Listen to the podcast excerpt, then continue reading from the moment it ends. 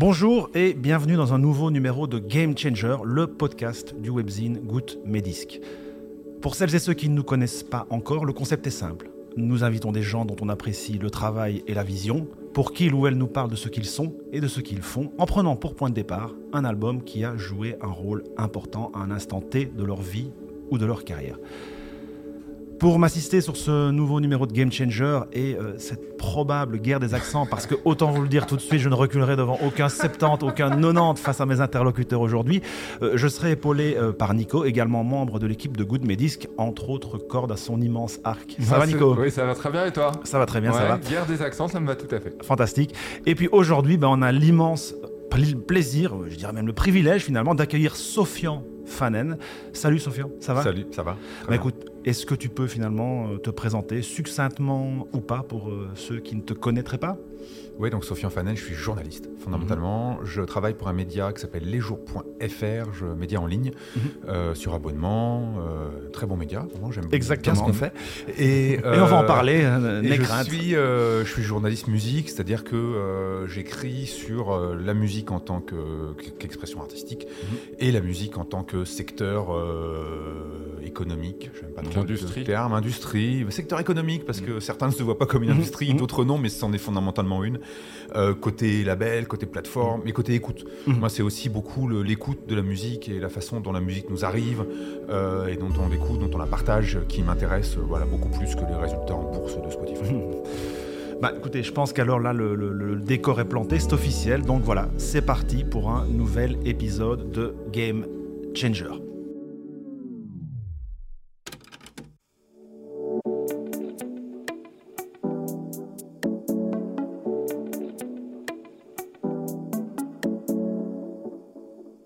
Alors, comme on vous l'expliquait en introduction de ce podcast, Sofian a choisi d'évoquer un moment clé de sa vie ou de sa carrière en prenant pour point de départ un album qui lui tient particulièrement à cœur.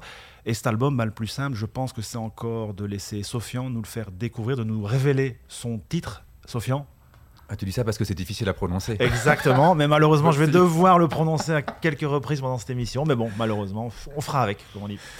Euh, j'ai choisi The Lonesome Crowded West de Modest Mouse, euh, donc groupe américain, mhm. album de 1997. Mhm.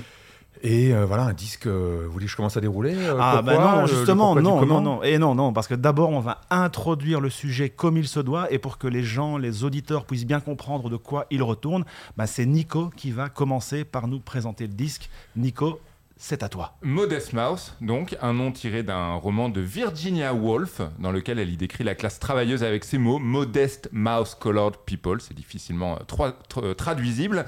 Modest Mouse, donc, euh, tu l'as dit, Sofian, un groupe de rock originaire de la ville d'Issaquah, dans l'état de Washington. 25 000 habitants environ, et l'un des habitants les plus célèbres est Dennis Arndt, acteur vu entre autres dans Basic Instinct. Il interprétait un second second rôle, hein, le, le lieutenant Philip Walker. Oui, donc c'est une petite ville le groupe est fondé en 1993 par le guitariste Isaac Brock, le batteur Jeremiah Green et le bassiste Eric Judy. Et les débuts ne sont pas simples, hein, comme souvent. Un premier album est enregistré, Sad Sappy Sucker, mais il traînera sur une étagère jusqu'au début des années 2000. Leur premier album à atteindre les bacs, This is a long drive for someone with nothing to think about, ils ont ils jamais simple. Ils, ont un truc pour les noms d'albums. Ils ont un truc contre les francophones et tous les gens qui parlent pas anglais, je pense. Cet album donc paraît en 1996 chez Up Records, label aujourd'hui défunt mais qui fut la maison de Bill to Spill, de Modest Mouse, donc de Quasi ou encore de Tad. Et puis en 1997 sort le disque qui nous intéresse aujourd'hui, The Lonesome Crowded West, avec Modest Mouse qui passe alors dans une autre dimension. Le disque est un succès, on, va dire d'estime, 60 hein, 000 copies écoulées aux États-Unis, euh, mais surtout la critique le au rang des meilleurs albums de l'année, puis de la décennie. Alors forcément, les majors s'y intéressent. Modest Mouse signe chez Sony. Les fans de la première heure, comme souvent, sont furieux. Au sein du groupe, on assiste à quelques changements de personnel et quelques tensions. Alors aujourd'hui, Modest Mouse, ce sont 7 albums, parmi lesquels The Lonesome Crowded West, donc 15 titres enregistrés entre Olympia et Seattle. Un album plutôt long, près de 73 minutes et 58 secondes. On peut donc dire un album plein à craquer puisque, on le rappelle, 74 minutes, c'est la durée maximum d'un disque simple, soit l'intégralité de la version longue de la 9e symphonie de Beethoven enregistrée au festival de Bayreuth en Bavière en 1951 et qui était une composition chère au président de Sony. Mais revenons à Modest Mouse et The Lonesome Crowded West, un son aisément identifiable. La basse est rauque, la basse de Judy est rauque, la batterie part dans tous les sens, les riffs sont extrêmement imaginatifs plutôt copieux et le groupe ne joue pas, il semble marteler. Sofiane, tu auras l'occasion de nous dire si tu es d'accord évidemment avec cette description. Un disque finalement qui ressemble presque à leur ville, à leur environnement. Pitchfork écrivait ceci il y a quelques années, ouvrez les guillemets, nous semblons apercevoir des paysages vides avec des morceaux sinueux de choses qui les traversent depuis la fenêtre d'un train, des galeries marchandes et des parkings, des monuments et des clochers, des champs vides et des forêts sombres défilent dans une boucle comme un purgatoire. Fermez les guillemets la bande-son d'un purgatoire périurbain, donc je trouve que ça définit personnellement assez bien cet album. Euh, par la suite, Modest Mouse publiera cinq autres albums, dont le petit dernier, The Golden Casket, titre simple, il faut le dire. Il y a quelques semaines, on a cru pendant un moment que le groupe ne reviendrait pas. Strangers to Ourselves, le sixième album paru en 2015, a en effet reçu des critiques très mitigées et surtout, il est sorti plus de sept ans après leur précédent disque. On le sait, les longues pauses ne sont pas forcément bon signe. Il faut dire qu'au milieu des années 2000, eh bien, la carrière de Modest Mouse, elle a encore pris une tournure un petit peu différente, presque étrange. D'une part, Johnny Marr, ancien guitariste des Smiths, a officiellement rejoint le groupe. Il n'est resté que le temps d'un album, We Were Dead Before the Ship Even Sank. Et à l'époque, il se cherchait un peu, hein, puisqu'il a également rejoint les Crips. Mais forcément, on se demande alors si une dynamique en interne n'est pas en train de changer et si Modest Mouse n'est pas devenu moins un groupe qu'une sorte, on va dire, de caution cool de la musique alternative. D'autant plus que quelques années plus tôt, il est arrivé à Modest Mouse ce qu'il arrive souvent, pour le meilleur et pour le pire, au groupe indie cher à un tube, et oui, un tube sur Good News for People Who Love Bad News, leur quatrième album, vendu à plus d'un million et demi d'exemplaires et nommé aux Grammys. On retrouve en effet Float On, un titre moins rugueux, anxieux, plus pop tout simplement. On est alors en 2004 et la planète est rock, The Strokes, Franz Ferdinand, les Hives et même les Vines trust les couves de magazines. Peut-être Malgré eux, Modest Mouse devient donc l'une des figures du rock américain, pas vraiment évidemment bankable, mais malgré tout populaire, fredonnable même. Modest Mouse, donc une histoire que je vous ai racontée, je le reconnais volontiers dans le désordre, mais qui colle donc à leur parcours, volontiers foutraque, pas toujours logique, du moins en apparence, mais donc forcément curieux et passionnant. Ben, un immense merci à, à Nico, mais ça m'amène directement à la première question, et là je vais me tourner vers le fan. Euh, Sofian, est-ce que tu penses qu'on a là une juste description de la carrière euh, de Modest Mouse et puis aussi euh, du disque qui va nous occuper aujourd'hui? Oui, oui, c'est juste dans le sens où euh, c'est c'est un échec cette carrière. Mhm. Ah bon? Euh, C'est un, bah oui, oui. Le mot est fort. Non, mais c'est un, un, un, groupe bizarre, Modest Mouse. Mhm. C'est un groupe. Euh, il y a deux albums extraordinaires, mm -hmm. The Lonesome Crowded West et le suivant, The Moon Antarctica. C'est le plus difficile en fait à, à, prononcer, qui est leur premier album sur une major. Donc au final, mhm. ils ont sorti leur meilleur disque sur une major. Et ensuite, c'est un groupe qui, qui s'effiloche, qui part en tous les sens. On ne sait pas où ils sont, on ne sait pas où ils vont. sur scène, c'est plus très bon. Euh, c'est voilà, et c'est un groupe. Euh, alors, ça reste un assez gros groupe aux États-Unis. Moi, très concrètement, j'ai complètement décroché euh, après, à, la limite. Euh, Good News for People Who Love Bad News c'était encore un assez bon disque. Mhm. Après, j'ai complètement décroché, j'ai toujours pas écouté le dernier, ça m'intéresse pas en fait. C'est-à-dire, je suis pas, euh, tu dis fan, je suis pas spécialement fan de Modest Mouse, je, je, euh, je, je suis, je suis un fan déçu. mais, je, mais je considère les deux albums de la fin des années 90, début des, début des, années 2000 comme des vraies merveilles. Et mhm. c'est là où le groupe a été, a été, à mon avis, un des tout meilleurs de son époque, même si l'époque était déjà passée à une autre musique peut-être. Donc c'était un peu la, la fin de la comète. Euh, mais voilà, et, mais c'est vrai que c'est assez bizarre comme ça d'avoir un groupe euh, qui a été super important. Et en fait, derrière, euh, on va de déception en déception mhm. et, on, et, on, lâche en fait. Et moi, du coup, j'ai décidé de me concentrer sur les deux albums qui me mhm. plaisent et point. Et le, reste, en fait, après, c'est c'est pas très intéressant au final. Mais justement, tu évoques leur carrière qui est finalement assez longue. Nicolas dit, ils ont été, dès leur troisième album, si je ne m'abuse, signés en major. Mhm. Aujourd'hui, il continue d'être signé en major. Est-ce que ce n'est pas exceptionnel, j'ai presque envie de dire une anomalie qu'un groupe celui-là, ça encore aujourd'hui euh, signé en major. Parce que si on, regarde un peu à l'échelle des groupes de rock indé tels que le rock indé était pratiqué et est encore pratiqué par Modest Mouse aujourd'hui, il y en a plus beaucoup. Non, non. Major. Euh. Alors, je ne sais pas quelle est leur, euh, sont, euh, quelle est leur, leur histoire contractuelle, mhm. mais ils ont peut-être signé pour cet album. Enfin, je ne sais mhm. pas. Mhm. Voilà, il y a des trucs. Puis peut-être que tout simplement, c'est un groupe qui coûte pas cher. moi, si j'étais Sony, ils les ont signés, à mon avis, avec un contrat qui n'est pas, pas à l'avantage du groupe, parce qu'on est à la fin des années 90, etc. Et, et si c'est un groupe qui remplit des salles, qui vend des disques, qui passe à la radio, si ça coûte pas cher, il euh, n'y a pas de promotion pour Modest Mouse, ça coûte zéro. Mm. Donc euh, ça coûte zéro, ça rapporte de l'argent.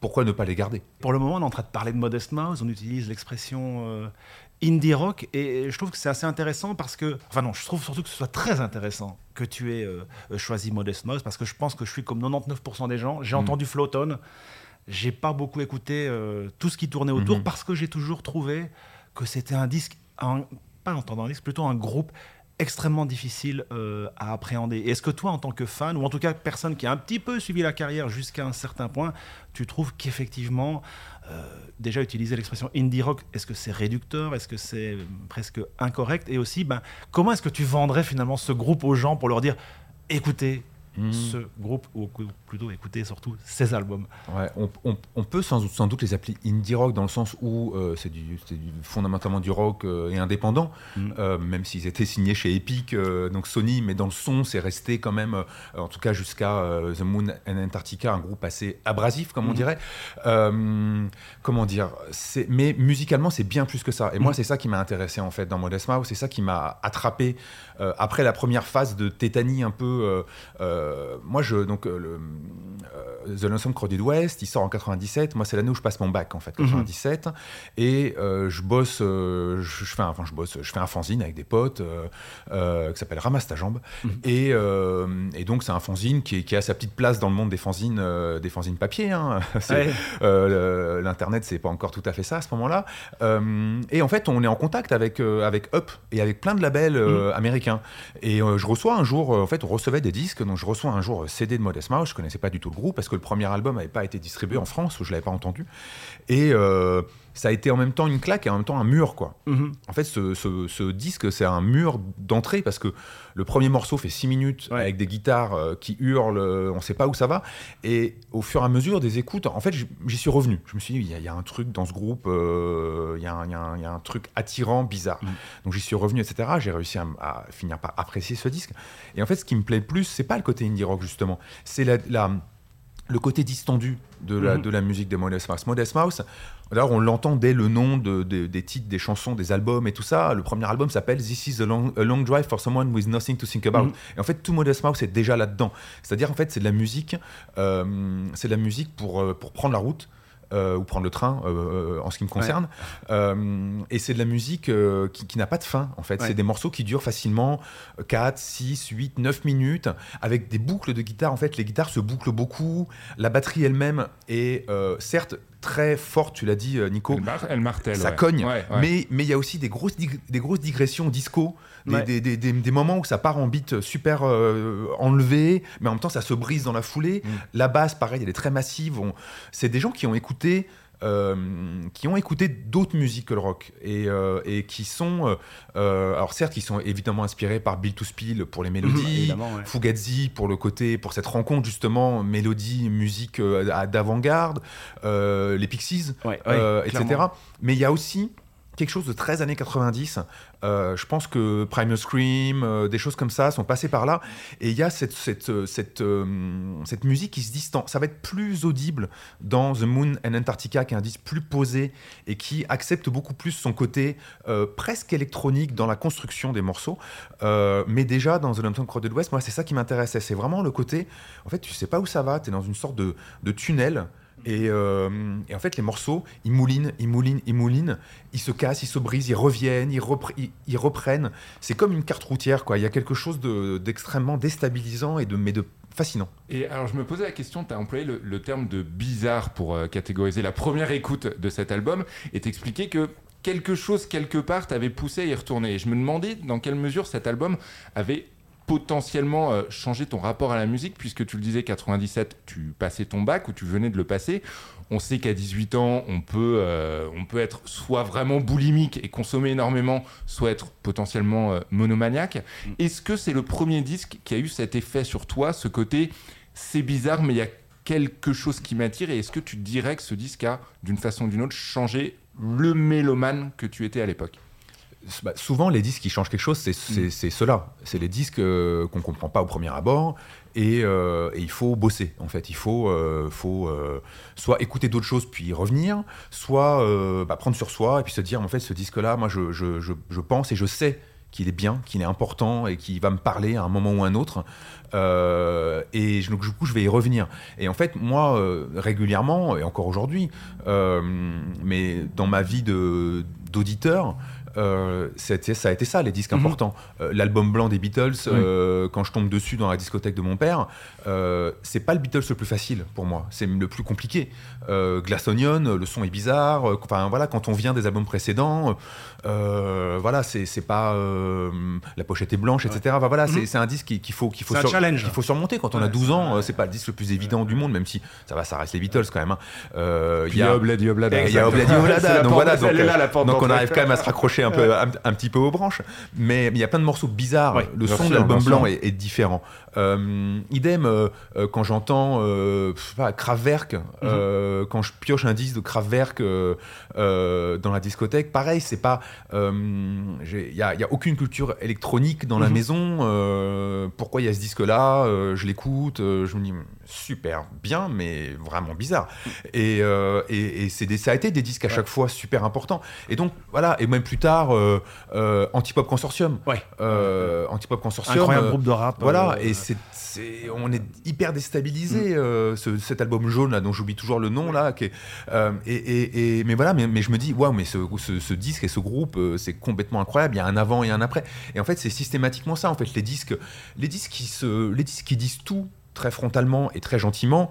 euh, ça peut être des bons disques, Mhm. mais ça va pas forcément être les, les disques les plus, euh, les plus marquants, j'allais dire personnellement. Enfin voilà, moi, c'est- moi c'est toujours comme ça que je, que je fonctionne. J'aime bien être, euh, être euh, chahuté, j'aime bien, Mhm. être, euh, j'aime bien bosser sur les Ouais, disques en fait. Mais on a évoqué la, la- la longueur du disque, on l'a dit, euh, 73, allez, 73 minutes. Enfin, je pense qu'ils ont mis le maximum qu'ils pouvaient mettre. Est-ce que tu penses qu'un disque, on l'a dit, aussi exigeant, aussi insaisissable que celui-là, si tu avais eu 18 ans en 2021, est-ce que c'est le genre de disque que tu aurais été capable d'aimer vu ce que l'on connaît de l'écosystème de la musique, de la façon dont elle est diffusée? Est-ce que c'est un disque que, que, que tu aurais pris finalement, sur lequel tu aurais misé, à qui tu aurais donné une seconde. Et puis dans ce cas-là, je pense qu'il faut même une troisième, une quatrième, une cinquième chance pour vraiment rentrer dedans. Parce que moi, je l'ai écouté, je l'ai réécouté quelques fois avant cette émission pour, pour m'en refaire une idée. Parce que je l'ai dit, c'est un groupe avec lequel j'ai toujours eu beaucoup de mal.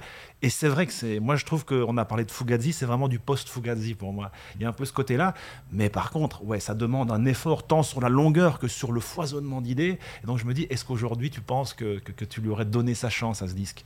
Alors, je pense que euh, même si l'environnement euh, de- des, auditeurs a, a fondamentalement changé, euh, un bon disque, ça reste un bon disque. Et aujourd'hui, euh, quand il y a un bon disque qui sort, euh, on a envie de l'écouter, de le réécouter, et on lui trouve un moment. Si le disque est important, on lui trouve, on lui trouve un moment, quoi.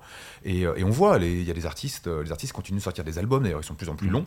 Euh, finalement, Oui. Modest Mouse a anticipé ce truc-là, peut-être. Mais c'est sûr qu'aujourd'hui, on est, on est happé par plein d'autres choses. On est happé par, par 1000 disques, on a accès à beaucoup plus de choses et tout.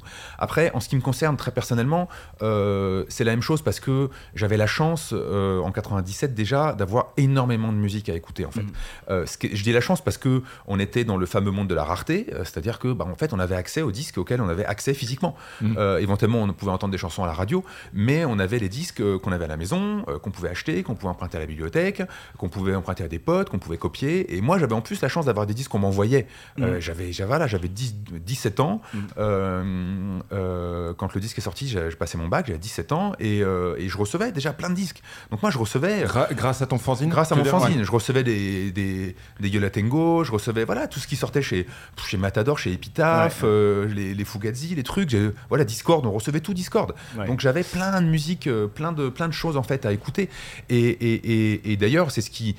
rend ce disque de Modest Mouse, donc ça ne lui enlève rien. C'est-à-dire que justement, j'avais beaucoup de choses à, écouter et il a quand même surnagé au milieu de tout ça. Et est-ce que pour toi, finalement, on a parlé de ça, tu as dit tous les disques que tu recevais, je pense que les quelques noms que tu as cités témoignent bien de, du foisonnement de grands disques à l'époque et surtout de la période que l'on vivait. Est-ce que rétrospectivement, tu penses qu'on vivait peut-être un des derniers véritables âges d'or euh, du rock en imaginant qu'on peut éventuellement considérer comme un âge d'or ce qui suivra après la période euh, Converse et euh, Slim Strokes, et, etc. Est-ce que tu penses que pour toi, il est peut-être un peu là le dernier âge d'or du rock? Je sais pas, je réfléchis pas trop en âge d'or 2, euh, parce que je pense que la musique elle est en mutation permanente, et ce qui mhm. m'intéresse dans Modest Mouse, c'est justement que c'est plus du rock déjà. C'est déjà autre chose. Fugazi c'est déjà plus du rock, euh, Radiohead c'est déjà plus du rock. Euh, voilà, on est on est dans on est dans autre chose. Le post-rock, il est pas né pour rien. Et et Modest Mouse, c'est c'est un vrai groupe des années 90 mais c'est un vrai groupe de la fin des années 90 et c'est ça qui, est, qui pour moi est vraiment important. Après, euh, est-ce que euh, est-ce qu'il se passe euh, pas toujours des choses j'ai écouté j'ai écrit l'autre jour un truc sur l'album de Rien virgule qui est une merveille absolue ça reste du rock aujourd'hui mhm. donc il y a des super beaux disques des grands disques de qu'on peut qualifier de rock mhm. qui sortent en 2021 et comme il y a des grands disques de jazz qui sortent en 2021 on etc. en parle beaucoup moins on, en parle clairement moins parce que parce que l'époque est plus là-dedans et puis parce que c'est de la vieille musique enfin le rock c'est déjà une vieille musique mhm. de jazz aussi donc voilà c'est des c'est des, des mouvements un peu des mouvements cycliques de, la musique. Très rapidement, sans passer trop de temps sur les albums suivants, tu nous disais avoir été euh, particulièrement déçu finalement et avoir même carrément arrêté de suivre. Est-ce que tu étais déçu d'être déçu Je veux dire, en tant que, est-ce que en tant que fan, tu te sentais limite trahi ou finalement pour toi, modestement, ça a toujours été deux albums et c'est suffisant? Alors j'attendais vachement de l'album euh, après The Moon and Antarctica qui est euh, Good News for People Who Love, Bad News qui a une semi-déception parce que le disque est pas mal.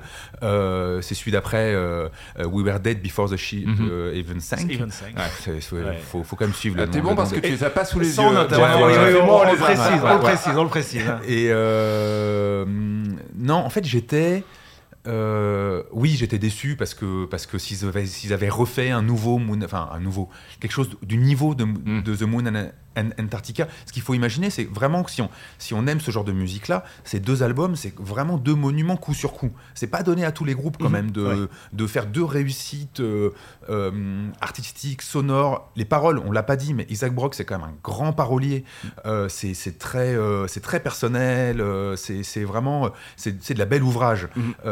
voilà, s'ils avaient continué à ce niveau-là, euh, Modest Mouse, aujourd'hui, ce serait un groupe euh, voilà, vraiment du niveau euh, Wilco, de de Fugazi, de, euh, mm. ou de, Wilco, etc. Enfin, voilà, ce serait... Et même si c'était arrêté à ce moment-là, ce serait un groupe complètement culte. Parce mm. qu'en en fait, il y, aurait eu trois disques absolument parfaits, et point.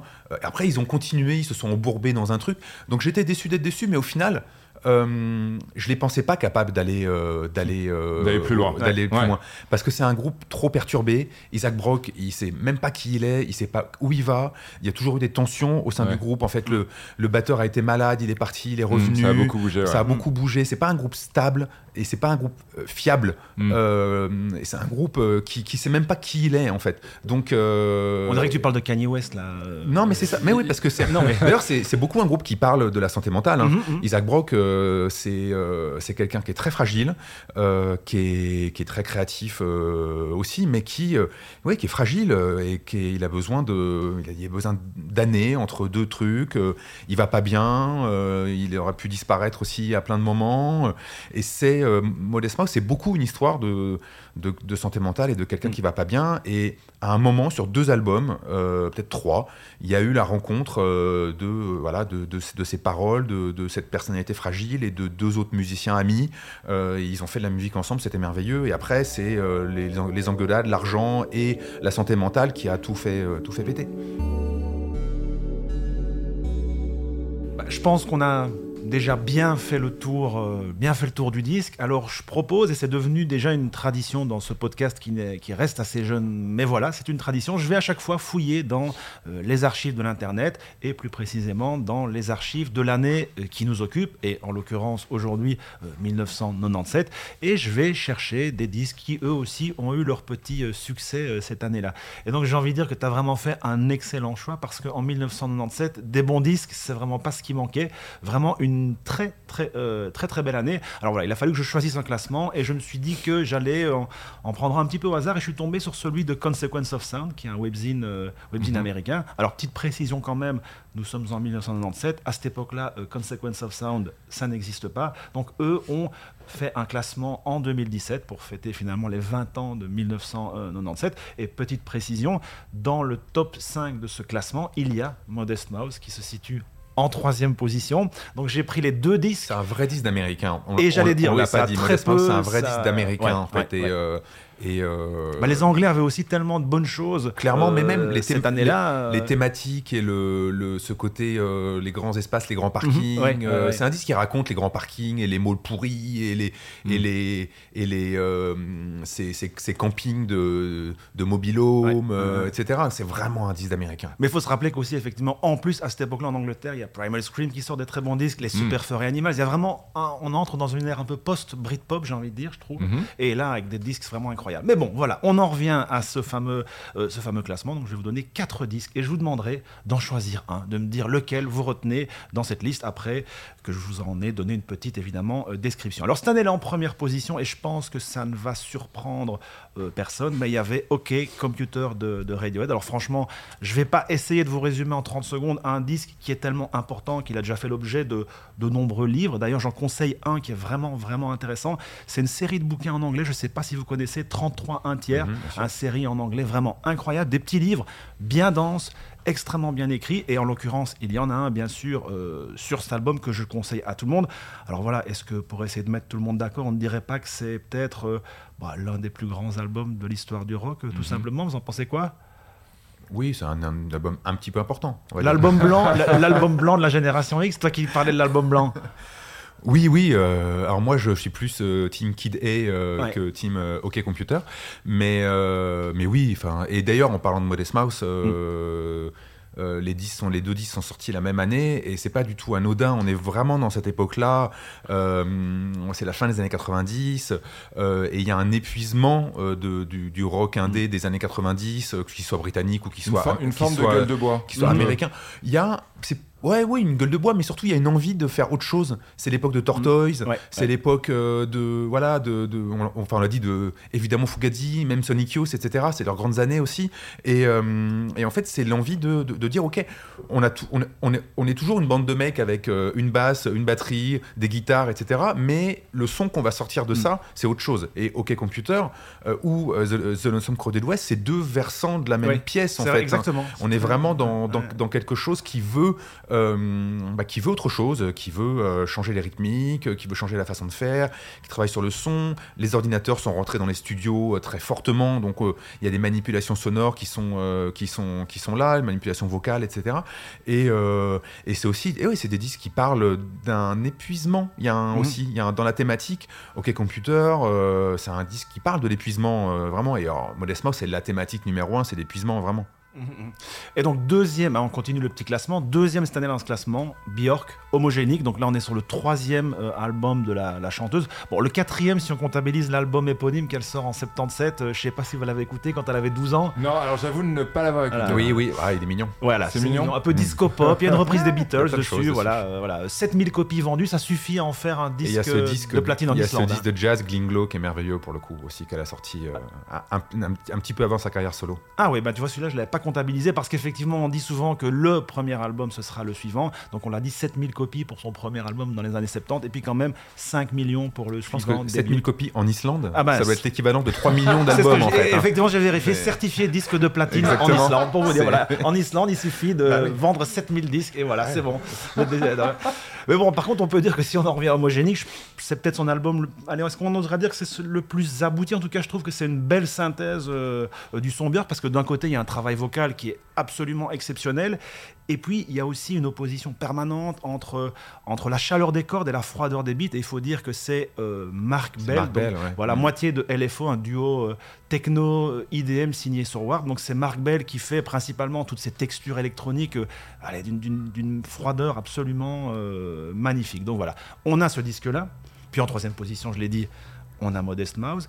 Quatrième position de Notorious B.I.G., Life After Death. Donc c'est le second album euh, studio de ce qui était quand même un des rappeurs les plus charismatiques de sa génération. Sorti sur Bad Boy Records, le label de celui que l'on appelait encore à l'époque Puff Daddy. Je pense que maintenant il faut dire Didi, je pense. Juste Didi, je crois. je pense. je pense qu'on l'appellera juste Didi à un moment. oui, on, s'y perd, voilà. Donc voilà, un album enregistré entre 1995 et 1997, mais qui sort euh, à titre posthume seulement 16 jours après son assassinat suite à une fusillade à Los Angeles. Euh, pour la petite histoire, on s'en rappelle, son premier album s'appelait lui Ready to Die. Un double album, euh, c'est un double album, et comme son ami devenu rival Tupac Shakur l'avait fait en 1996 avec All Eyes on Me, ben, il va vraiment dans cet album euh, fleuve, que sauf que Tupac, lui, évidemment, avait pu voir son disque faire un carton avant de mourir quelques mois plus tard à Las Vegas dans une fusillade, lui aussi. Alors sur ce disque, beaucoup de tubes, Hypnotize, More Money, More Problems, Kicking the Door, et puis surtout, je pense qu'on peut dire que c'est probablement euh,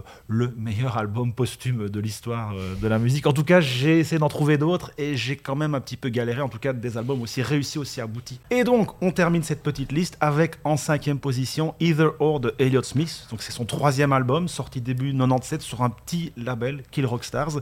C'est une référence, ce titre, à ou bien ou bien du philosophe danois euh, Søren Kierkegaard. Et c'est surtout pour lui euh, l'album de la consécration et de la célébrité. J'imagine que vous savez dans quel film euh, trois de ces morceaux apparaissent et participent évidemment de cette euh, montée en puissance et de cette célébrité. Will Hunting Exactement, mm. Will Hunting de Gus Van Sant. Et une célébrité qu'il n'a pas forcément bien vécue parce que, bon, cause de la mort, un suicide, deux coups de couteau portés à la poitrine, même si Hmm, apparemment la thèse de suicide. Il y a des théories, ouais. Voilà, donc Fabrice Drouel, si tu nous écoutes, un petit affaire sensible sur Elliot Smith, ce serait vraiment top, top, top. Il est seul chez lui ce jour-là. et donc je repose ma question, s'il ne fallait en garder qu'un, lequel et pourquoi? Et je propose que Nico, peut-être, si en premier Ce serait OK Computer.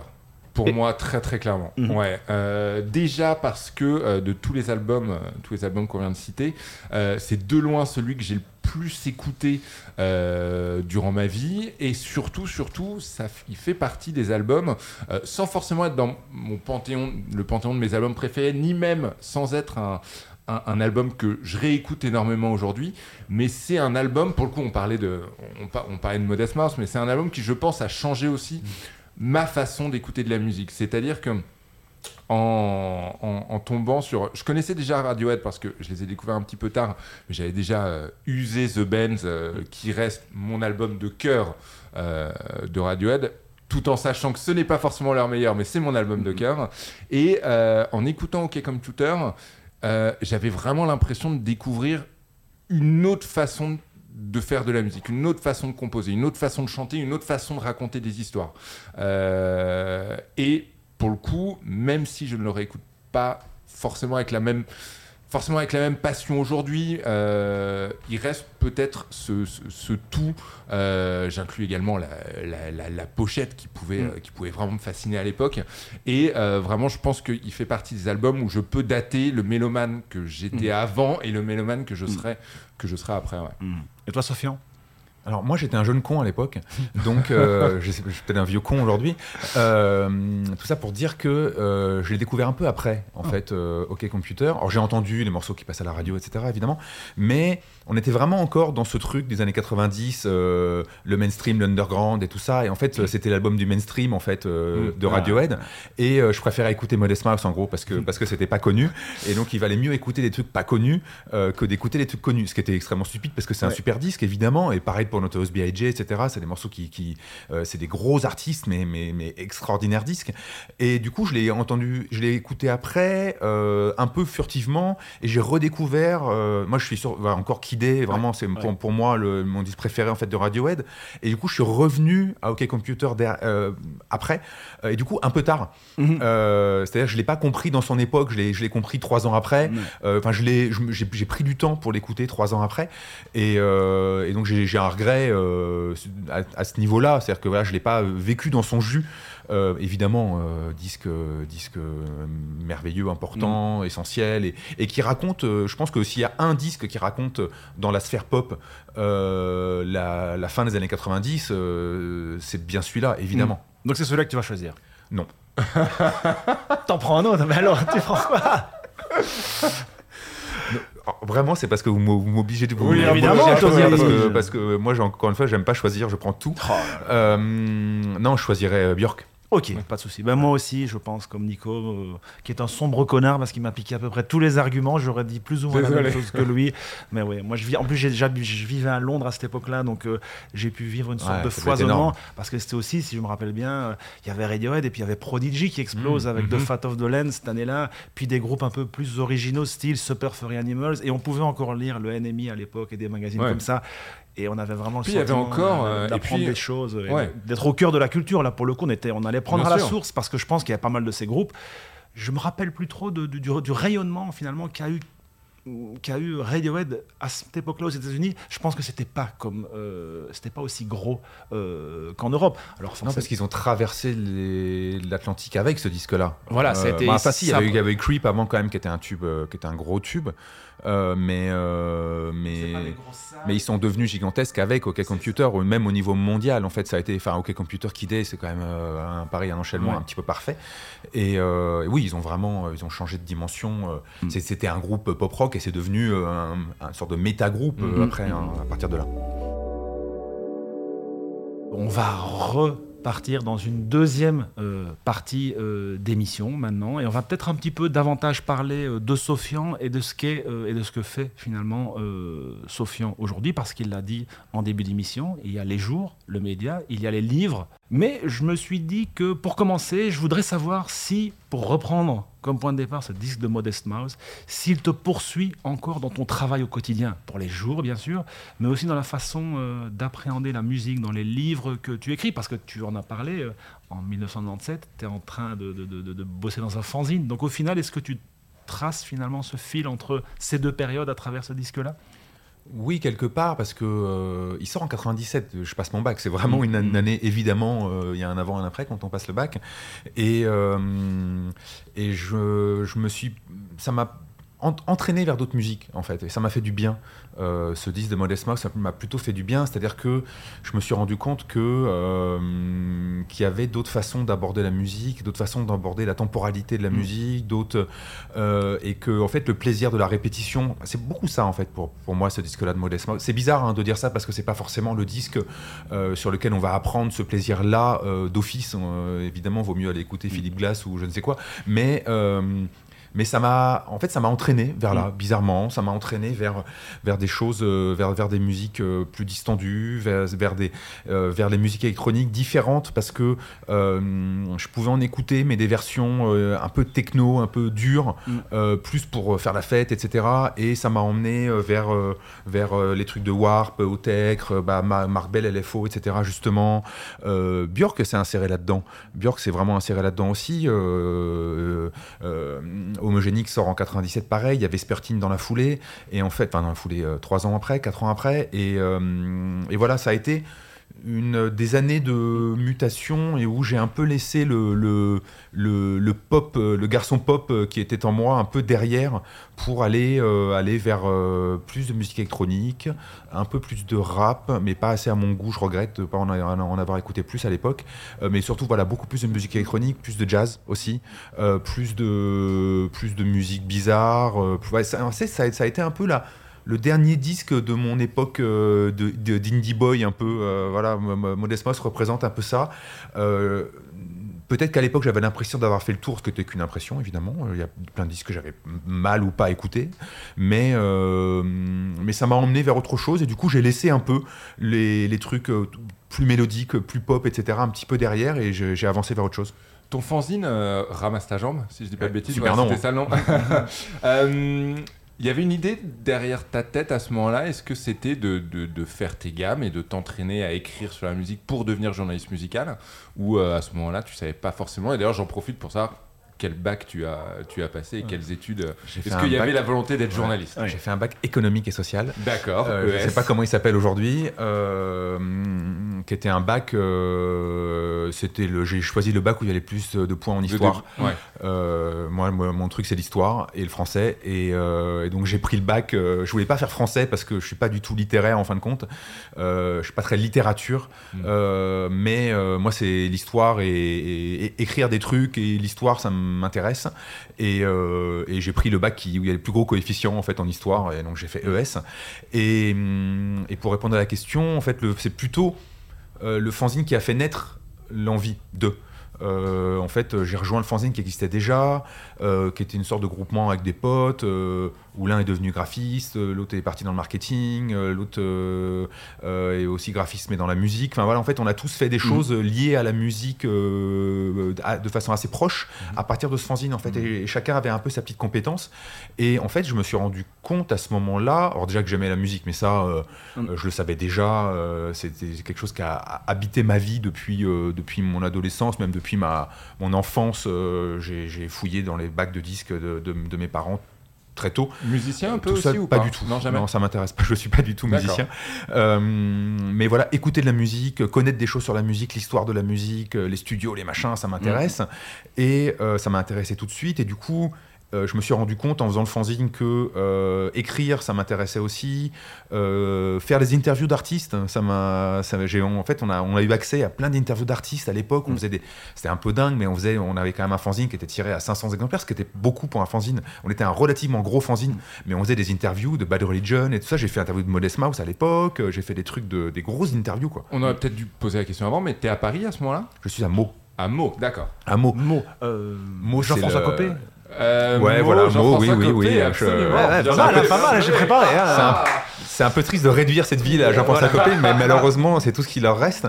Et, euh, et Mo, qui est un peu le, le Issaquois de la Seine-et-Marne, quoi. C'est peut-être pour ça que ça me. 25 000 habitants à peu près Non, 50 000 dans l'agglomération. C'est pas, pas une petite ville, mais c'est. Mo, c'est en même temps. Euh, c'est la banlieue, mais au milieu de la campagne. Donc c'est euh, tous les défauts de l'un et de l'autre en même temps. Et c'est c'est pas très loin de Paris, en fait, hein, mais à l'époque, c'est 45 minutes de train. Euh, quand le train n'est pas direct, euh, c'est 45 minutes de train. Et euh, bah, moi, le, temps d'aller de chez mes parents à la gare, puis à Paris, il me fallait une heure et demie porte à porte. Mm. Et donc, c'est pas pour rien que Modest ça m'a parlé, je pense aussi. C'est un vrai, c'est un vrai disque de déplacement. C'est-à-dire que je partais mm. de chez mes parents avec Modest dans les oreilles, j'arrivais à Paris, le disque finissait presque. donc c'était, c'est un disque qui était fait pour moi. Et donc tu parles finalement de déplacement, on part de ce, de ce fanzine, et j'ai presque envie de dire qu'on arrive à un... Alors, je ne sais pas si on peut dire webzine pour les jours, mais dans le sens magazine web, parce que vous êtes moins dans, dans l'actualité à chaud, davantage dans, dans, dans, dans, les enquêtes à plus long cours. je pense que ce serait d'abord intéressant peut-être de revenir sur, sur la, la jeunesse. Tu as bossé à Libé notamment mhm. avant, et en 2015, si je ne m'abuse, hein, c'est ça 2015, vous vous dites, on va lancer ce site Les Jours avec des idées, j'imagine, bien précises et bien claires sur ce que vous vouliez offrir aux lecteurs. Oui, les jours. Moi, effectivement, j'étais à Libération. Euh, pour, pour reboucler entre, entre mon bac et, Libération pour faire court, euh, bac d'histoire, euh, école de journalisme à Strasbourg. Euh, j'étais bien heureux à Strasbourg, mais malheureusement, le journalisme musical, quand on n'est pas à Paris, c'est compliqué. Peut-être qu'aujourd'hui, ça va un peu mieux. Je, touche du bois pour, pour les jeunes, mais j'ai dû quitter Strasbourg. pige divers et variés. Moi, piger dans les magazines musique, ça m'a jamais beaucoup intéressé.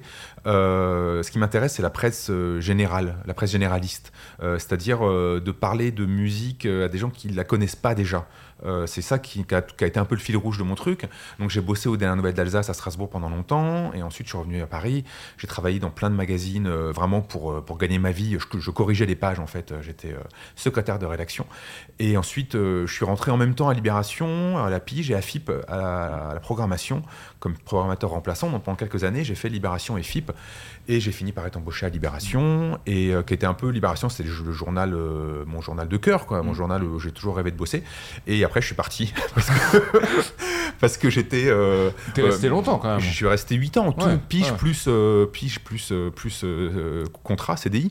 je suis resté 8 ans en tout, mais j'étais à peu près autant déçu que qu'avec le, quatrième album de Modest Mouse.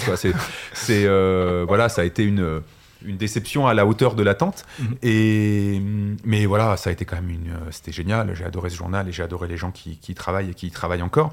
Euh, et du coup, en fait, en 2000, 2014, euh, la 74 millième crise de Libération et Patrick Drahi, pour ne pas le citer, rentre dans le dans le capital du journal. Moi, ça m'intéressait pas du tout travailler pour quelqu'un comme lui, et il n'y avait pas de projet. Il n'y avait pas de projet pour le journal, donc j'ai décidé de partir. Il n'y a pas de projet numérique notamment. à ce moment-là, j'ai décidé de partir. Et en fait, avec d'autres collègues qui avaient eux-mêmes décidé de partir, voilà, chacun a décidé de partir pour des raisons bien différentes on s'est dit que euh, bah, tant qu'à faire, autant, euh, tant qu'à galérer, euh, autant galérer ensemble, et autant essayer de lancer un journal. Et donc on a lancé les jours, donc on, on, a travaillé toute l'année 2015 sur le projet, on l'a lancé tout début 2016.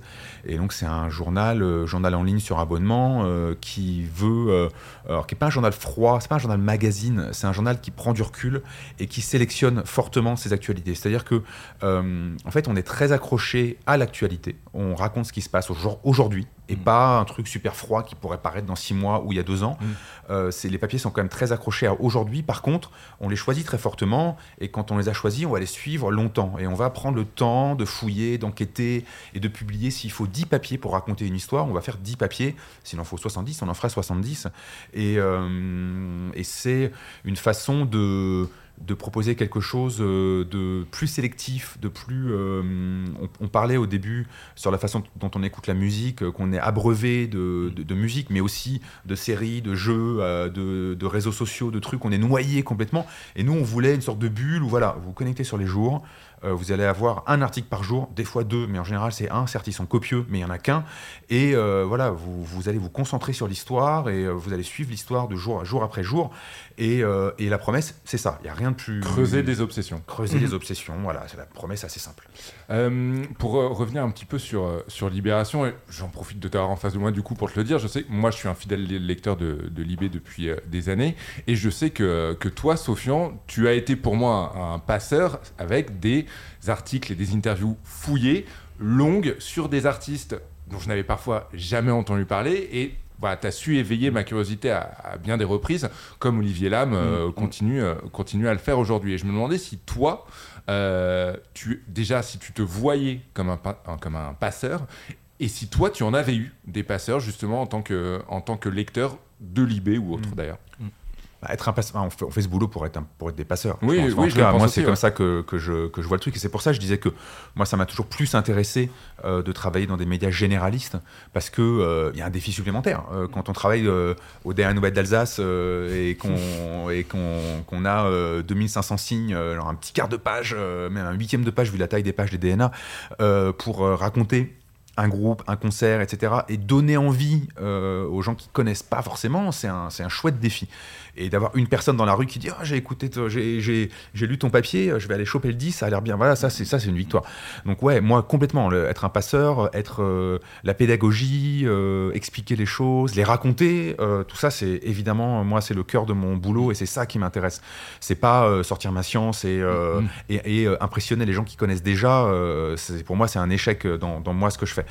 Et est-ce que j'ai eu des, mm, des modèles euh, euh, Oui, euh, mon, modèle, je pense, c'est Vibration, Feu, le magazine Vibration, mhm. magazine suisse, franco-suisse. Je crois qu'ils étaient tous suisses. Il y a des journalistes français dedans. Il y a Jacques Denis notamment qui bosse à mhm. Libération aujourd'hui, et plein de gens comme ça.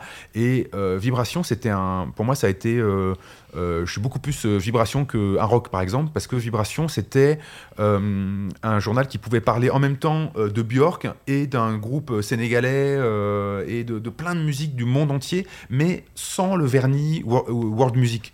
C'était vraiment, c'était magazine de la sono mondiale, quoi. C'était très mm. Nova, etc. Euh, je captais pas Nova à mot, euh, donc j'avais Vibration pour avoir le CD sampler. Et en fait, c'était c'était très sono mondial. Et ça m'a, je trouvais que c'était toujours des, euh, c'était, il y avait un bon état d'esprit. Et puis souvent, c'était assez bien écrit, etc. Et d'ailleurs, je trouve que ça rejoint parfaitement la, série hebdomadaire que tu tiens euh, sur, euh, sur, sur les jours, qui s'appelle euh, la face, enfin, face A, face B. Donc le principe, c'est tu prends une nouveauté musicale et tu lui mets un disque en miroir qui n'est pas spécialement lié à l'actualité. Je trouve que c'est un format qui est, fait, qui est vraiment passionnant et, super intéressant. Mais je trouve aussi que c'est un format qui en dit long parfois sur l'état sur de la critique musicale. Enfin, je voudrais avoir ton avis sur qu'est-ce qui reste de la critique musicale telle qu'on l'a connue, très je vous fais une critique ou une chronique de disque, on voit que c'est peut-être plus ce qui, ce qui intéresse les gens aujourd'hui. En tout cas, tu as, conscience de ça quand tu proposes ce genre de, projet-là euh, au, jour? Oui et non. Moi, je me suis jamais vraiment, je me suis jamais, même pas vraiment, je me suis jamais vu comme un critique musical. Je pense que je suis pas un critique Mhm. musical, je suis un journaliste musique. Euh, C'est-à-dire que moi, je suis, euh, je suis, ce que je sais faire, c'est euh, aller sur le terrain avec mon petit cahier, discuter avec les gens, discuter avec les artistes et rendre ça, faire une enquête, etc. Ça, je sais faire. Avoir un propos théorique hyper construit, voire érudit, avec quelque chose, tu te dis ah ouais, bien vu, j'avais pas du tout senti ça. Euh, je me sens pas, sou- pas, pas très à l'aise avec ça, pas très bon là-dedans. Oh, pourtant, Et pas, euh, je lis pas euh, mal de tes papiers. Non mais je le fais, bien vu. je le fais, mais euh, ça a jamais. C'est quelque chose avec lequel je suis pas très à l'aise. Pas un grand Euh, lecteur de Simon Reynolds, donc, par exemple. Bah, je, ça qui fait beaucoup ça, qui fait beaucoup ça, qui. euh, Oui, oui, oui, mais, qui- mais qui, qui arrive en même temps dans ses bouquins à être euh, aussi euh, enquêteur. Oui. Ah, Ouais, mais voilà, mais il est beaucoup dans le jus de cerveau, évidemment. beaucoup, Ah ouais, Mais euh, quand j'ai quand j'ai fait mon, mon bouquin, c'est un peu l'anti Simon Reynolds d'ailleurs. Euh, Ouais. Mon, mon bouquin, c'est un vrai livre, euh, donc Boulevard du Stream, là, qui est sorti en 2017.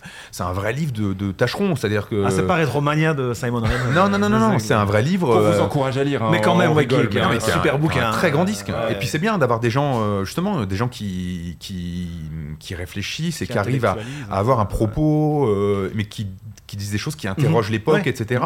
Moi, j'ai besoin de, moi, j'ai besoin de, de, de savoir ce que disent les gens eux-mêmes, etc. Je suis euh, beaucoup. Quand j'ai fait mon livre, euh, j'ai, euh, ouais, j'ai, il y a- il y a 120 interviews dans le bouquin, etc. J'avais besoin de ça. Donc, je suis, euh, je suis euh, pas hyper à l'aise avec le, avec le, le statut du critique, et c'est pas comme ça que je me vois, même si. Euh, quelque part, euh, je m'empêche pas de donner mon avis. Mm. Et euh, face à face B, c'est vraiment, euh, c'est des disques que moi je choisis. C'est Mhm. un truc, c'est une, c'est une colonne dans le sens britannique Ouais, ouais. de la presse anglo-saxonne. C'est une, c'est une chronique. D'ailleurs, ça se fait plus trop trop. hein. On est, c'est une vraie chronique du dimanche. et où moi, Sofiane Fanen, il y a que moi. C'est moi qui décide. C'est un truc complètement, c'est la, c'est la- c'est la dictature. C'est moi qui choisis des disques qui me touchent, qui me, sur lesquels j'ai envie d'écrire et sur lesquels j'ai un truc à dire. Euh, et en regard, je mets euh, un, un disque qui me paraît intéressant à mettre en avant euh, pour une raison euh, X. Euh, des fois, c'est très lointain et c'est un truc un peu sorti de nulle part. Des fois, c'est très logique. euh, voilà, ça, ça change un peu. C'est pas, euh, c'est un exercice intellectuel pas évident parce que toutes les semaines, il faut trouver deux bonnes idées. Euh, Une, on y arrive, mais alors deux. Euh, et en plus, il faut que les deux bonnes idées elles aient un lien.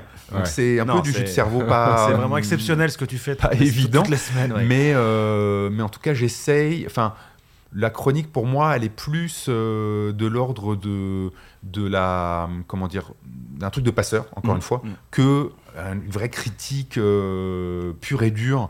Euh, et je. Voilà, j'ai toujours, toujours été un peu entre les deux. Mais c'est bien, tu as évoqué euh, ton bouquin, je pense qu'on va aussi quand même en parler un petit peu. Alors c'est vrai qu'il n'est pas euh, tout jeune, il est sorti en 2017, c'est bien ça. hein. Je rappelle son titre, tu as dit Boulevard du Stream, du MP3 à 10h, la musique libérée, sorti sur la très chouette maison d'édition, pardon, le Castor Astral.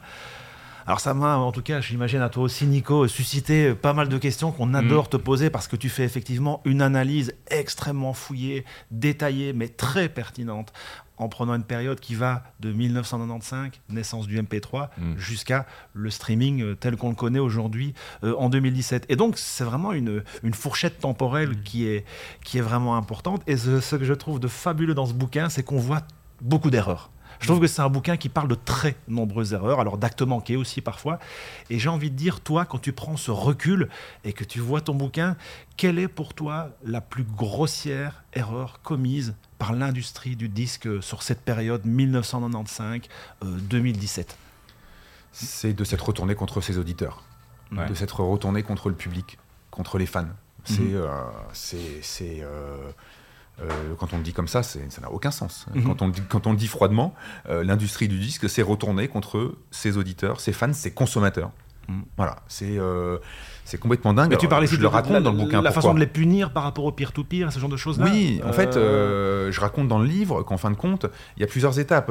Au début, les maisons de disques euh, commencent par se retourner contre les plateformes de peer-to-peer, contre Mm. Napster, euh, les Imul, Casa, Casa, etc. Donc ouais. elles, qu'elles attaquent les unes après les autres en justice, mais euh, c'est le, tonneau des, des Danaïdes. Quoi. Il, y en a, il y en a une autre qui renaît à côté, ça sert à rien. Donc voilà, ils continuent à les, à les attaquer, mais ça, ça, ça sert à rien. Ils attaquent attaque les fournisseurs d'accès à Internet, on l'a un petit peu oublié, mais au tout début des années 2000, la, musique est comme on dit dans les, dans les cours d'économie, l'externalité positive de l'abonnement à Internet. C'est-à-dire que la motivation principale de s'abonner, de payer pour s'abonner à Internet, c'était assez cher à l'époque, mm. c'est la musique. Parce qu'en gros, on peut aller sur Internet, on peut regarder les horaires de train, et encore, ça marche pas trop bien, envoyer des mails, mais il n'y a pas grand monde qui a, des, mails, et on peut surtout télécharger de la musique gratos. Et comme les, ils peuvent pas mettre en avant le porno, du coup, il reste la musique aussi. Et puis le porno, à l'époque, c'est des, c'est des, c'est des gifs animés quand même. Hein. Allez, ouais. C'est des gifs animés, quoi. À ce moment-là, donc, la musique. Et donc, euh, les maisons 10 se retournent contre les fournisseurs d'accès en disant eh, vous êtes en train de vous faire de l'argent, vous vendez vos abonnements sur le dos de la musique. Et en tout cas en France, que je raconte dans mon bouquin, en France, c'est le, fameux à l'époque le plan autoroute de l'information, où on reçoit les, responsables de la musique, on leur dit bah ouais en fait euh, ouais c'est ce qu'on fait, c'est exactement ce qui est en train de se passer, et euh, on s'occupera de vous après si vous voulez bien. Mmh. On va d'abord euh, vendre de l'internet, rattraper le retard de la France qui était super en retard, on rattrape le retard, on réglera le problème de la musique après. Donc ils, ils peuvent pas ils, ils, peuvent plus se, retourner contre les fournisseurs d'accès, donc ils se retournent contre les internautes. Et donc, on se retrouve avec, à travers toutes les années 2000, euh, en France avec la Hadopi, etc., aux États-Unis avec carrément euh, des opérations de police où on va péter des portes le mm. matin euh, pour aller choper des grands-mères mm. dont la petite fille a téléchargé Rihanna deux semaines avant.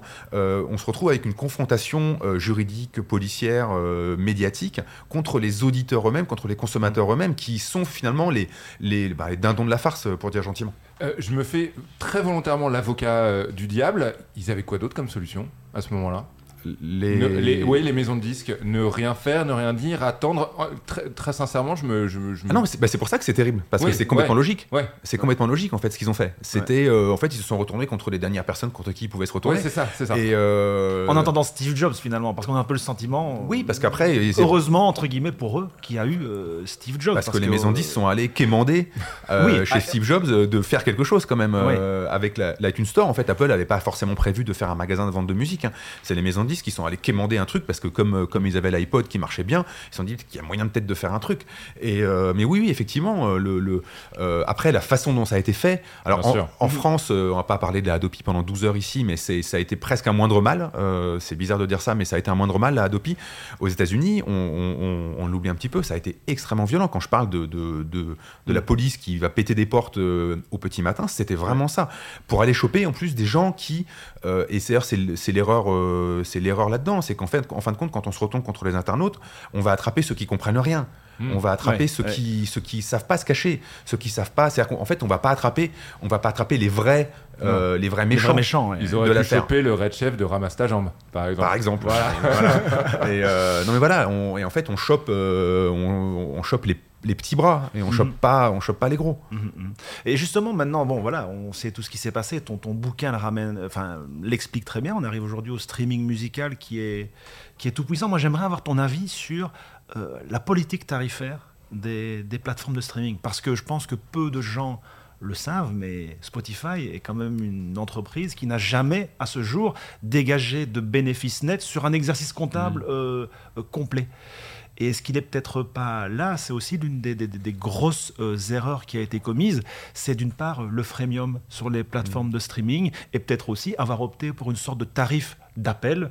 Euh, à 10 euros, mm. on va dire. Qui n'a jamais bougé, euh, Qui n'a jamais bougé, alors qu'on voit que typiquement Netflix est arrivé, je pense, à 12 euros et les tarifs ne font qu'augmenter mm. sur ce secteur-là. Mm, et pourtant, dans la musique, rien ne bouge, alors que, voilà, c'est en tout cas un business. ça, va, ça va bouger. Euh, très probablement. Alors, euh, cette, comment dire, cette, euh, ce récit de on ne gagne pas d'argent, on, est, on est déficitaire, ça, en fait, c'est de, la, de la communication. C'est-à-dire que c'est des entreprises, leur objectif, c'est pas de faire des bénéfices, c'est de grossir aujourd'hui. Mhm. C'est d'être les plus gros possibles pour faire de la capitalisation boursière. C'est des entreprises qui sont cotées en bourse et qui font de la capitalisation. Gagner de l'argent, pas gagner de l'argent, ils savent bien qu'à un moment, euh, ils vont, et si Spotify voulait être à l'équilibre aujourd'hui, euh, ils s'arrêtent sur les marchés d'Europe de l'Ouest, d'Amérique du Nord, et c'est tout, et ils sont euh, bénéficiaires, il n'y a aucun souci. Ils augmentent un peu leurs tarifs, comme ils sont en train de le faire en Suède, en Norvège et tout ça, et ils sont bénéficiaires. Mais ils sont sur un sud de conquête du monde, l'Amérique du Sud, l'Asie du Sud-Est, l'Afrique aussi désormais, le Moyen-Orient, etc. Donc voilà, c'est pas des entreprises qui sont sur, sur, sur un système bénéficiaire aujourd'hui. Donc ça fait partie de leur communication de dire dire nous sommes des petites choses, s'il Mm. vous plaît, donnez, donne- donnez-nous de l'argent. Non, leur stratégie, c'est la croissance et, le, et la, la capitalisation.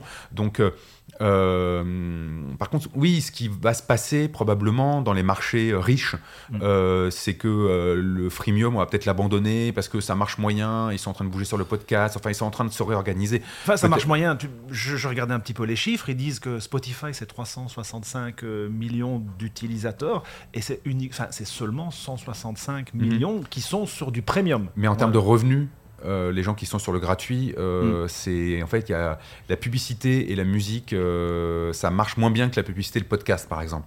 Donc si Spotify ou une autre marque, hein, une autre, arrive à dégager suffisamment d'argent avec la publicité sur le podcast, ils vont pouvoir abandonner le côté publicitaire sur la musique peut-être parce que mais ils ont encore besoin peut-être du freemium. Ça c'est des choses qui sont en mouvement. C'est-à-dire que pendant un non c'est assez jeune tout ça. hein, le, euh, les plateformes de streaming c'est 2007, mais le- le- les, les plateformes de, musique grand public euh, c'est 2015-2018 la bascule à peu près en France. Donc c'est assez jeune et pendant longtemps, il fallait l'accès gratuit pour entraîner les gens euh, vers le payant. Aujourd'hui, on voit que tout le monde sait très bien ce que c'est que le streaming, tout le monde sait très bien ce que c'est qu'un abonnement, on est abonné à plein de trucs, etc. Et donc, euh, on voit de plus en plus, notamment chez les plus jeunes, des gens qui sautent directement vers l'abonnement. Donc, il n'y a pas du tout la nécessité de l'étape gratuite. Donc, à un moment ou un autre, en tout cas dans les, dans les, dans les pays riches comme le nôtre, euh, le freemium va sûrement disparaître très logiquement sur, sur ces plateformes-là. Je pose la question volontairement euh, sans nuance, mais est-ce que tu es contre le streaming? Je suis complètement pour. D'accord. euh, l'idée même du streaming.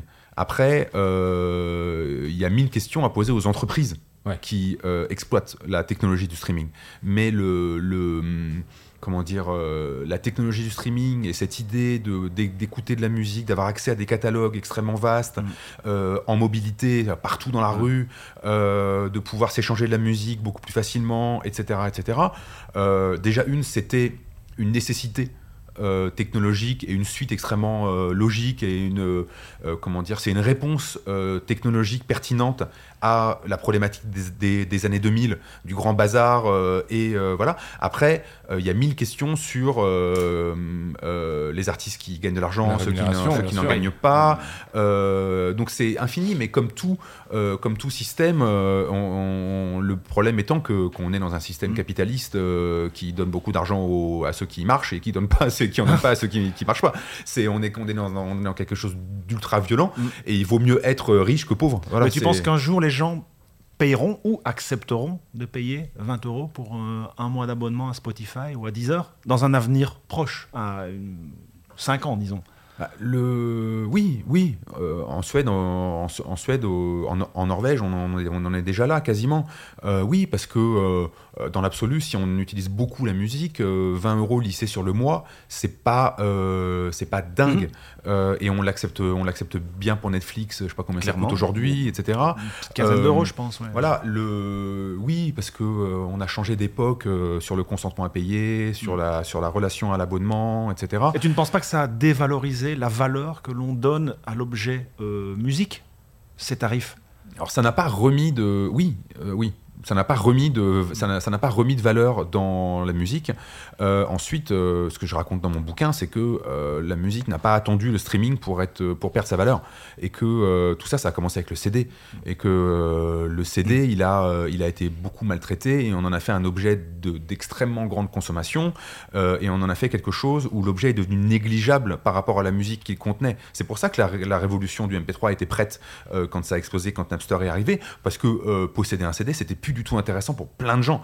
Moi, avoir le CD de Vespertine ou d'Homogénique, j'étais hyper content de l'avoir. Je suis allé acheter à la Fnac et tout ça, j'étais hyper content. Moi aussi. Mais pour plein de gens, euh, ils s'en ils foutaient complètement d'avoir le disque de Lara Fabian, etc. Enfin, avoir le disque physique, euh, ce qu'ils voulaient, c'est écouter les chansons. Donc, vous pouvez très bien aller les, les télécharger gratuitement. Où est-ce que tu fais tes, tes découvertes, Sofiane Je t'imagine pas te, te- te reposer sur des playlists Spotify, justement. euh, sur, je t'imagine pas te reposer sur l'algorithme. Je me demandais donc, en tant que mélomane, toi, comment tu découvrais des nouveaux artistes De façon très, euh, très, euh, je travaille, je bosse, je bosse. En fait, tout ça, c'est vraiment du boulot. Ouais. Euh, ouais, mais c'est ça. C'est-à-dire que hum, j'ai une sorte de des petites routines. alors déjà, je traîne dans les magasins de disques. Déjà. je traîne Ouais. dans les magasins de disques parce Ouais. que j'aime bien. Euh, je discute avec des gens parce Des que j'aime disquaires, bien. des disquaires à, nous- à nous conseiller. Il se trouve que sur Good Me Disc, justement, on a une, rubrique qui met en avant disquaire avec les doigts. Ouais. Bah, qui met mes en avant les euh, mes habitudes, alors, au-delà de Gibert, euh, où on peut me trouver un, un samedi sur deux. euh, non, mais j'aime bah, j'aime bien Souffle Continu, j'aime bien Mm. euh, Soul Ableta, le petit disquaire euh, à Barbès, rue Marcadet, là, au niveau de Marcadet D'accord. Poissonnier. Euh, Dishonour, euh, qui est pas très très loin, qui est euh, aussi du côté de Saint-Plon. Dishonour, c'est très bien. Mhm. Euh, comment ça s'appelle? L'ex International euh, qui a changé de nom. euh, Ah, oui, euh, euh, c'est Big Wax ou je sais plus Ouais, comment ouais. ça s'appelle désormais. Euh, et après, j'aime si à, Lyon, euh, comment s'appelle ce disquaire euh, extraordinaire de Lyon euh, Mm. qui doit être rue d'Algérie, rue d'Alger, je sais plus Ah, comment je il s'appelle. pouvoir aider. Super disquaire à Lyon. Enfin, j'ai mes petites habitudes comme ça de ville en ville. Donc les disquaires, les, les livres. euh, les bouquins, la presse, etc. euh, ça me sert encore beaucoup. Euh, la presse en ligne aussi, Mm. évidemment. hein. Je me sers pas mal des outils du streaming. Pour moi, c'est vraiment utile. C'est-à-dire que euh, le radar des sorties de Spotify, euh, c'est un outil de veille. C'est un, Ouais. outil de, c'est un outil pour voir, euh, parce que j'ai pas des yeux partout, parce que euh, des fois je rate des sorties, parce qu'il y a des singles qui arrivent d'artistes que j'ai oubliés. euh, donc voilà, c'est un outil de C'est veille. un agenda. C'est un agenda, c'est un Ouais. outil de veille. De même, les recommandations algorithmiques qui peuvent apparaître, on peut les déclencher, etc. Sur Spotify, toutes les radios qu'on peut déclencher, Mm. etc. C'est des outils qui peuvent nourrir. Et moi, je, comment dire, je dis, je dis souvent, le streaming et les outils de, de recommandation du streaming sont intéressants pour des gens qui sont actifs.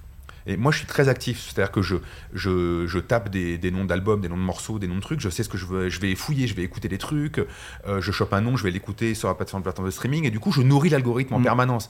Et du coup, l'algorithme, je le transforme en permanence, le... d'ailleurs, il part en tous les sens, ça n'a aucun sens.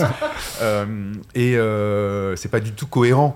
Euh, et du coup, il me sort des trucs, des fois, surprenants, et des découvertes, ou des redécouvertes, etc. etc.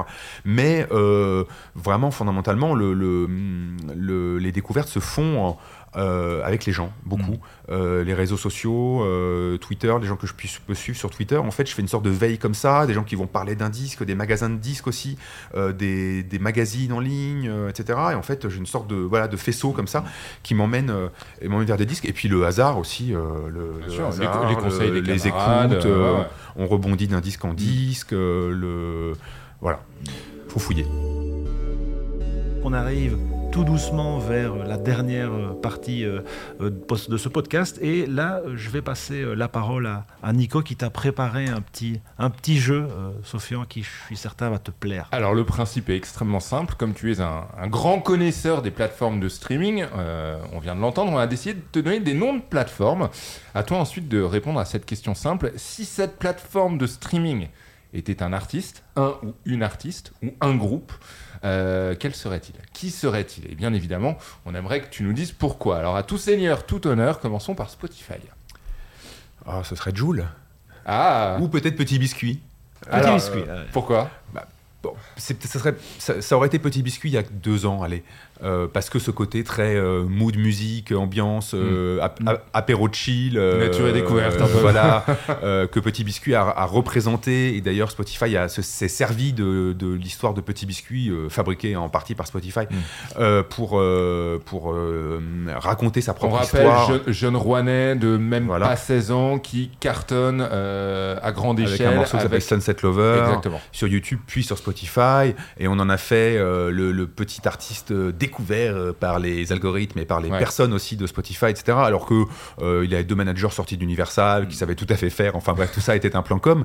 Mais euh, ce Petit Biscuit a représenté le son Spotify le Spotify Core pendant quelques temps. Et j'ai répondu Joule parce que c'est l'artiste qui a, a- qui a appris la vie à tout le monde. Mm.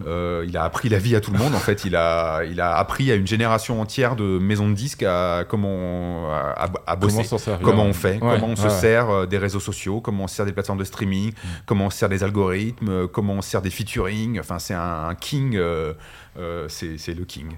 Si Deezer était un artiste Angèle Ah, très bien. Angèle pour le côté, euh, le côté français, désolé pour la Belgique. Euh, mais c'est que Angèle est une artiste. euh, en termes techniques, Angèle est une Ah. artiste française parce qu'elle est produite euh, par Universal France. Et euh, elle est éligible aux victoires de la musique, etc. Donc, euh, et elle habite à Paris maintenant et tout. Enfin, je Mm. trouve, je, je trouve qu'elle efface un peu trop sa, sa belgitude, même si elle est revenue avec Bruxelles. c'est à dit, Bruxelles, ouais. je t'aime. Et Fallait faire quelque Sur chose, un album ouais. qui s'appelle 95. Voilà. Non, non, mais euh. Angèle, euh, Angèle, dans le sens où euh, je parle de enfin, français francophone, euh, parce que euh, Deezer a été beaucoup sur, ce, sur cette démarche-là, là où Spotify a été très international et très hip-hop, euh, etc. au début. Euh, euh, Deezer a beaucoup plus été sur euh, scène française, enfin scène francophone, avec ces trucs de reprise euh, qui font encore tous les étés. euh, voilà, scène, scène française, scène francophone. Et Angèle, Angèle représente la, une, une sorte de modernité pop actuelle dans ce domaine. T'es abonné à Spotify, on l'a compris. T'es abonné à d'autres, par curiosité Je suis abonné à ou- Cobuzz. Et bah justement, c'était le suivant. Si Cobuzz était un artiste ou un groupe, Miles Davis allez. ouais, Ouais. parce que c'est un peu voilà, Cobus c'est le Cobus c'est le c'est le velours, c'est le On rappelle le principe Cobuzz streaming, mais en très haute qualité. en haute qualité voilà et euh, alors mm, je suis toujours un peu euh, je suis toujours abonné à Cobuzz, je m'en sers pas énormément, je m'en sers chez moi euh, quand je suis au calme, euh, quand je peux profiter un peu du son, Euh, Mm. mais j'écoute pas de musique dans la rue. Je, je suis en vélo, euh, j'ai pas envie de me faire écraser. ouais. Et, et puis, comme j'écoute de la musique toute la journée, moi j'écoute de la musique en gros chez moi au travail, dans le train, point. Et donc, quand je suis chez moi, j'essaie d'écouter Cobuzz. Euh, moi, ce qui m'intéressait chez Cobuzz, et je trouve qu'ils ont, ils sont pas allés dans ce truc-là, c'est-à-dire qu'ils se, sont ils se sont concentrés sur le côté haute qualité sonore. Certes, c'est intéressant, mais déjà, ils vont se faire rattraper par tout le monde. Et euh, ils parlent à une niche des auditeurs. Faut mine le de rien. matos déjà. Parce faut le que, matos, et puis il faut même la préoccupation. Sur Euh, le y a- Bluetooth, ça passe, ça, ça passe cette non, qualité le sonore. En plus, c'est ça, on est pas en train de voilà, nous vendre la nouvelle On atteint péniblement la qualité. CD, mais en Bluetooth, Voilà. euh, on dépassera pas ça. Et euh, moi, ce qui m'intéressait, c'est qu'à un moment, ils étaient un peu à la frontière de bouger sur autre chose, c'est-à-dire de d'être plutôt sur les gens qui s'intéressent à la musique. Moi, ce qui me manque sur les plateformes de streaming en tant que, que fan des gros boulimiques de musique, c'est euh, tout ce qui va autour de la musique.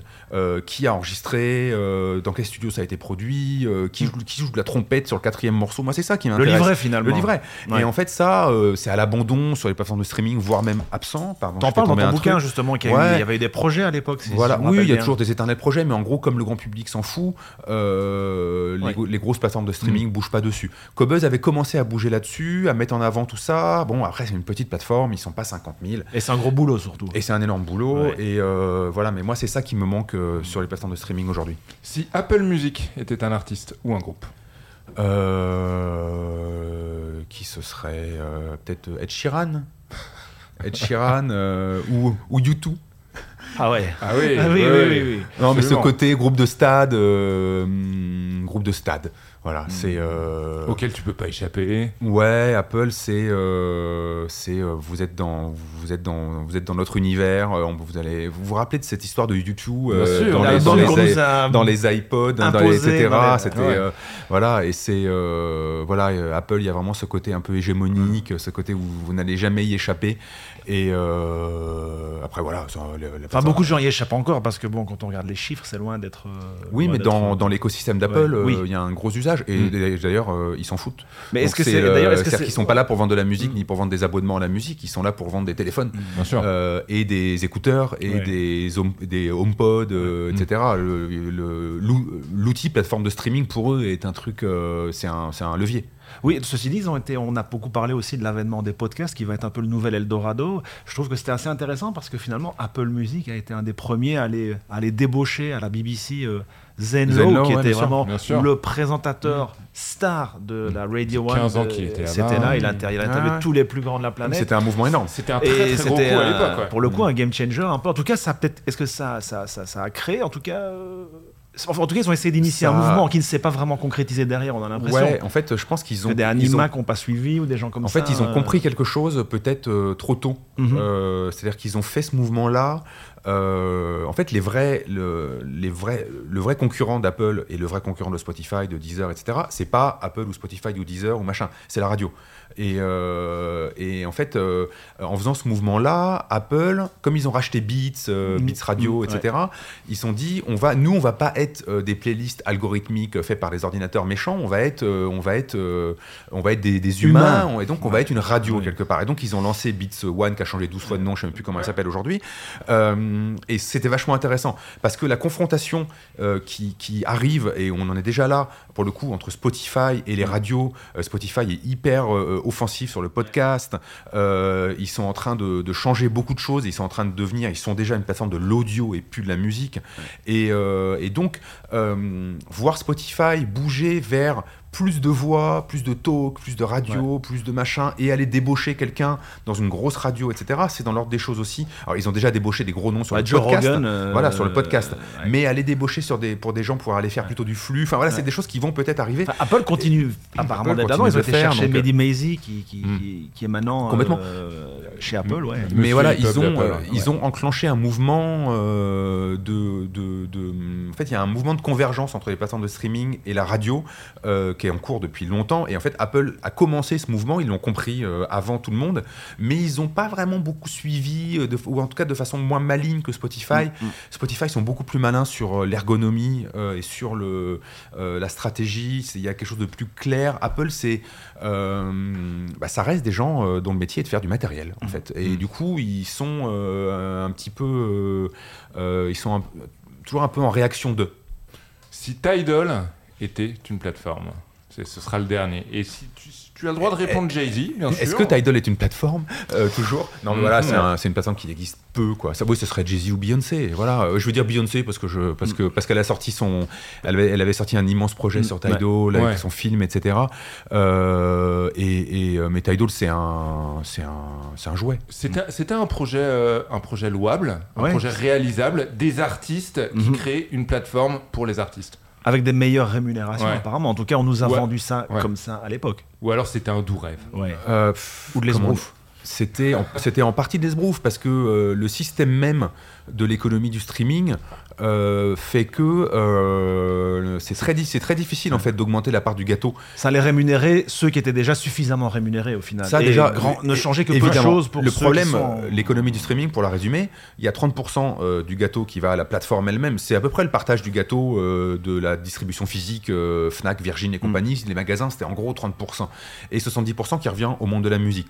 Les 30% des plateformes sont pas méga compressibles il y a des coûts, il y a des machins, faut faire tourner la maison, euh, peut-être qu'il pourrait prendre 20%, mais voilà.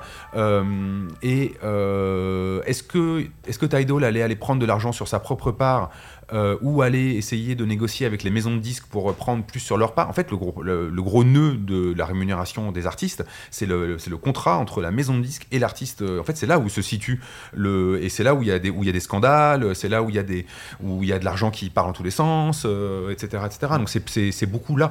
Donc, euh, c'était de l'affichage.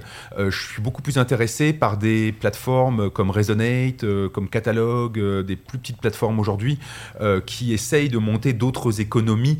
Euh, et, Ben Kem finalement n'essaie jamais euh, destinés, euh, alors qu'eux sont sur une économie qui est assez euh, rémunératrice pour les, pour les artistes. Est-ce que tu considères ça comme une plateforme de, streaming, bah, Bandcamp Techniquement, ça peut l'être parce qu'on peut aller écouter sans télécharger, mm. mais il n'y a pas. c'est pas sont pas rémunérés. Les streams sont pas rémunérés, je pense, et, sur Bandcamp. Non, et c'est pas une plateforme de streaming dans le sens où il n'y a pas le, il a pas l'illimité, il n'y a pas les playlists, mm. il n'y a pas la manipulation, il n'y a pas le on-demand, il n'y a pas l'ergonomie et tout, mais tout simplement parce que si Bandcamp signait, si Bandcamp voulait être une plateforme de streaming, euh, ils devraient signer d'autres contrats, contrats qu'on appelle de licence, et euh, ça leur coûterait des dizaines, des centaines de millions de dollars euh, pour l'ensemble des territoires sur lesquels ils opèrent tous, les, tous les ans, et, et c'est pas viable. Donc aujourd'hui, Bandcamp, c'est un magasin, c'est un magasin, mm. c'est un magasin et un magazine, et c'est sur cet équilibre-là qu'ils sont, mais dans l'absolu, Bandcamp est une résurgence du vieux monde, mm. et, et c'est une question, que va devenir Bandcamp Est-ce que le téléchargement, alors l'achat de physique, ça peut continuer à fonctionner encore un bout temps, euh, les téléchargements, euh, bof, mais, euh, mais ça serait intéressant de voir naître une plateforme de streaming qui a un état d'esprit indé. En fait, on est un peu dans le moment où, où on, a les très grandes chaînes de magasins et puis on voudrait avoir des petits disquaires. et, mais sauf que c'est très difficile aujourd'hui dans une économie du streaming qui est internationale de monter une petite plateforme. En fait, c'est quasiment impossible parce qu'il faut d'office être gros parce que ça coûte très cher et donc il faudrait, faut, faut d'office opérer au niveau mondial. Et monter une plateforme euh, mm. différente, mondiale, c'est quasi mission impossible. Bah, je pense que vu le niveau des réponses qui viennent nous sortir, on peut mm. dire que comme depuis le début de cette émission, tu t'en es sorti chapeau. avec les honneurs. Vraiment, félicitations. Alors voilà, on arrive tout doucement à la, à la conclusion de cette émission. Alors encore une dernière petite question pour toi. Ce podcast, il s'appelle Game Changer. Alors on a envie de savoir, c'est quoi pour toi le prochain Game Changer? Ça peut être n'importe quoi, n'importe qui. Ça peut être une personnalité, ça peut être un album, un film, ce que tu veux. À toi de jouer les Paco Rabanne. là. Enfin, d'être justement le- meilleur que Paco Rabanne, si possible. C'est le métaverse de Facebook. Non, Ah. euh, non, ça, c'est- remarque, ça peut être intéressant. Je dis, je dis ça je dis ça vite fait, mais ça peut on, être est, on est intéressant. tous quand même curieux. Ouais, va complètement. Et non, et, pour la musique, ça va être intéressant. Non, euh, j'ai écrit une série euh, sur les jours qui s'appelle euh, le, le chant de la machine, Mm. euh, qui parle du surgissement de l'intelligence artificielle dans la musique pop et pas dans les trucs Ouais, de l'IRCAM, euh, Mm. de, euh, des trucs de Brahms euh, euh, autogénératifs. Vraiment le surgissement dans les outils que des musiciens pop, euh, vraiment, enfin pop, je dis euh, la musique populaire dans tout- toutes les musiques. euh, des outils dont les musiciens peuvent se saisir et on est, on est à la à l'aube. Euh, je le dis euh, de façon affirmative euh, parce que vraiment c'est des outils qui existent, qui fonctionnent, qui fonctionnent de mieux en mieux, qui vont se répandre et on est à l'aube de, de nouveaux outils qui vont avoir l'impact des boîtes à rythme euh, dans les années 80, 70-80, des, des- des- des synthétiseurs, boîtes à rythme, ordinateurs, etc. C'est-à-dire vraiment des, nouveaux instruments qui ont réinventé la musique et l'IA est vraiment, vraiment une, y a un champ des possibles qui est assez dingue et qui peut être, euh, qui va être assez fascinant à suivre. ouais. Bah, j'ai envie de dire une prédiction passionnante pour une émission qui l'a été euh, tout autant. Mais voilà, c'est déjà l'heure de se quitter. Donc je tiens vraiment, euh, on tient vraiment avec Nico à te remercier pour, euh, pour ta présence. Et puis merci aussi euh, à toi Nico pour cette première. Avec grand plaisir. euh, dans Game Changer. Il y en aura Ça d'autres. s'est bien passé, hein Mais c'était Bah oui. magnifique, super. Bon, On pense à Amaury quand même, avec qui j'ai fait les premières émissions. On lui fait de gros bisous. Euh, et d'ailleurs, je tiens à dire que pour ce nouveau numéro de Game Changer, on a déménagé effectivement de notre base bruxelloise pour une petite escapade en terre parisienne. Et à ce titre, on tient vraiment à remercier très chaleureusement Tsugi Radio qui a eu l'amabilité euh, de nous prêter ses studios euh, et son matériel. Et Lucas à la réalisation. Et Lucas effectivement à la réalisation. Donc voilà, nous on se retrouve prochainement pour un nouveau numéro de Game Changer. D'ici là, pensez à vous abonner au jour, pensez à lire l'excellent bouquin de Sofian. Rappelle le titre une dernière fois. Boulevard du stream. Voilà. C'est un super Excellent- titre en plus. Excellent titre. Ah, Exactement. Excellent titre. Et un bouquin qui n'a absolument pas vieilli, même si on l'a dit, il date de 2017. Et puis suivez-nous sur goutmedisc.com, sur nos différents réseaux sociaux. Et puis n'hésitez pas non plus à nous soutenir sur la plateforme Tipeee où tous les dons seront bien sûr les bienvenus. Et puis si vous êtes arrivé jusqu'ici, c'est peut-être parce que vous avez aimé ce que vous avez entendu. Alors pensez aussi à nous mettre un maximum d'étoiles sur votre plateforme de podcast préférée. À bientôt. Ciao.